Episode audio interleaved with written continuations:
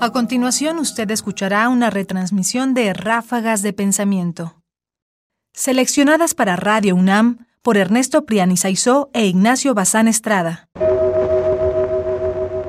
Las mejores 10 recomendaciones de los filósofos. Sofía. Sofía. Sofía. Sofía. Sofía. Ráfagas de pensamiento.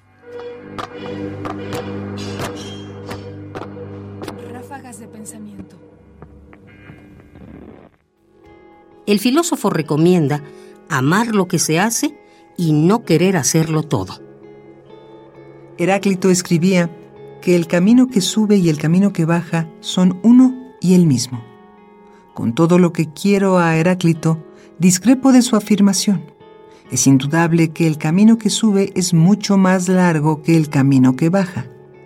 Altero ahora el sentido de la palabra de Heráclito para decir que todos los que emprendemos alguna actividad intelectual, acaso cualquier actividad humana, debemos subir mucho, es decir, disciplinarnos y someternos a un fuerte rigor vivo para que después el resultado del esfuerzo, la bajada, sea posible.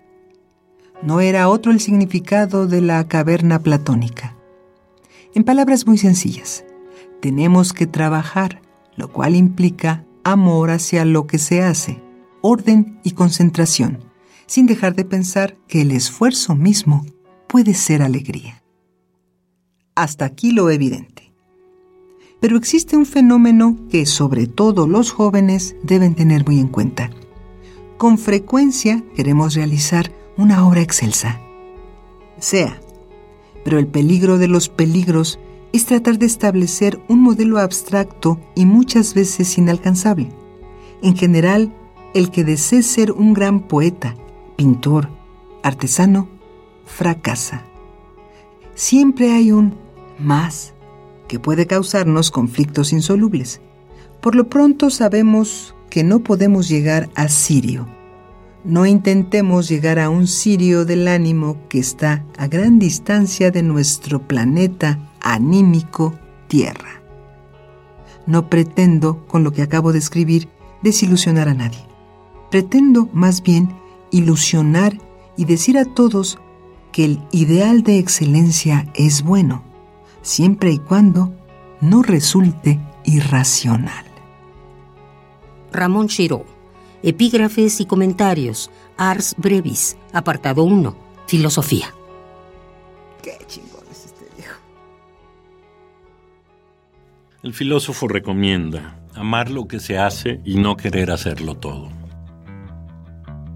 Este magnífico apartado de Ramón Chirao que es una recomendación para todo aquel que se interesa por hacer filosofía, historia, literatura, me parece fundamental.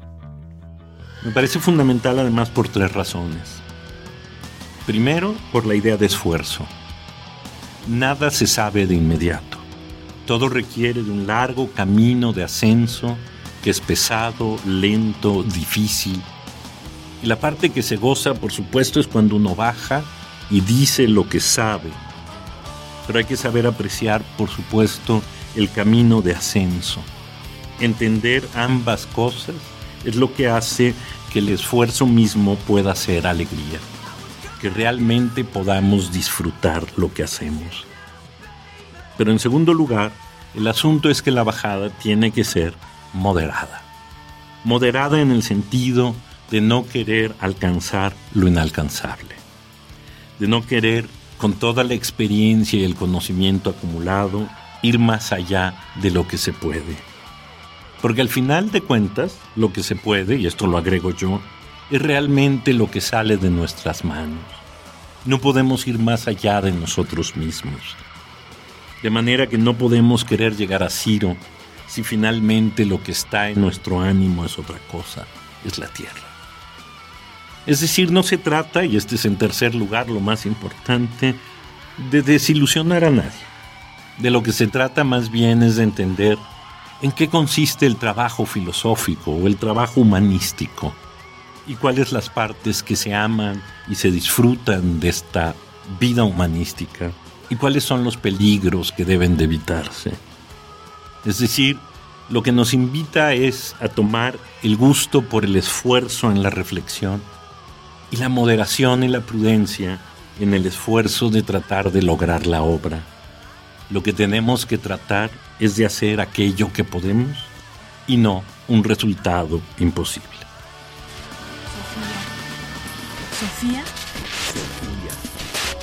Sofía. Sofía Radio UNAM presenta Ráfagas de Pensamiento. ahora en www.ernestopriani.com. Comentarios: Ernesto Priani Saizó. Voces: Margarita Castillo y Tessa Uribe. Controles técnicos: Miguel Ángel Ferrini. Producción: Ignacio Bazán Estrada. Sofía. Sofía. Sofía. Sofía.